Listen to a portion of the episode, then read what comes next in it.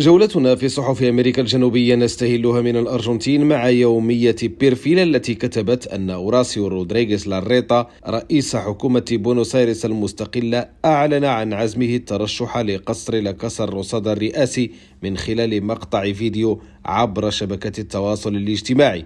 مشيرة إلى أن هذا الإعلان لم يمر دون إثارة مزيد من التوتر داخل تحالف المعارضة جميعا من أجل التغيير. أما في البيرو فتوقفت يومية للرسون عند مشروع قانون حالته الحكومة على الكونغرس ويسعى لتعديل قانون العقوبات وقانون الإجراءات الجنائية الجديد من أجل تعزيز استجابة الدولة للتصدي للجرائم المختلفة في سياق المظاهرات. بالبرازيل أفادت صحيفة أوغلوبو بأن فريق وزير المالية فرناندو حداد يدافع عن استئناف تحصيل الضرائب الفيدرالية على البنزين والإيثانول التي كانت الحكومة اليمينية السابقة قد أوقفتها للحد.